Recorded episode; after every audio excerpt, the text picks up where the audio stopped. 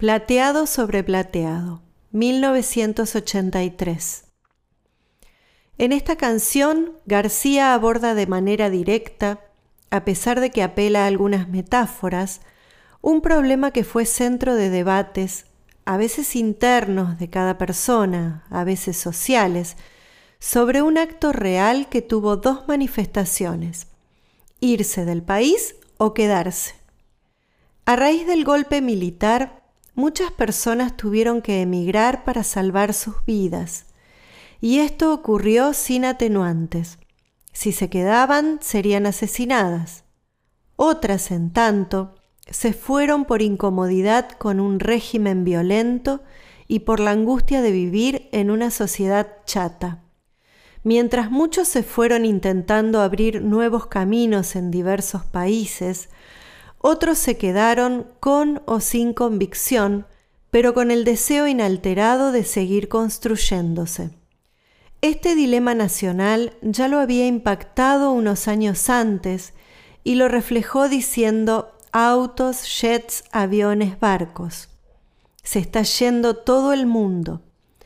Para luego volver a utilizar la figura del medio de transporte que simbólicamente es el responsable de llevar hacia la concreción de sus sueños a quienes se fueron. Un barco viejo cruzando el mar de Sudamérica a Europa. Aeroplanos cortando el celofán de un cielo tropical. Como testigo silente, la luna chorreaba su luz de catedral. Pero esos mismos barcos que testimoniaron la diáspora, ahora empezaron a traer nuevamente a casa a quienes comenzaban a regresar porque el poder de los militares ya estaba muy debilitado luego de la guerra de Malvinas. García hace una conmovedora y profunda pregunta. ¿Por qué tenemos que ir tan lejos para estar acá? ¿Por qué huir para buscar en otro lado lo que queremos vivir en nuestro lugar? Si soy este que soy y esto que me rodea es lo mío, ¿Tengo que ser otro y tengo que buscar otro sitio? Charlie afirma que quienes se quedaron no aceptaron la derrota y decidieron resistir. Nos quedamos por tener fe y quienes se fueron lo hicieron por necesidad.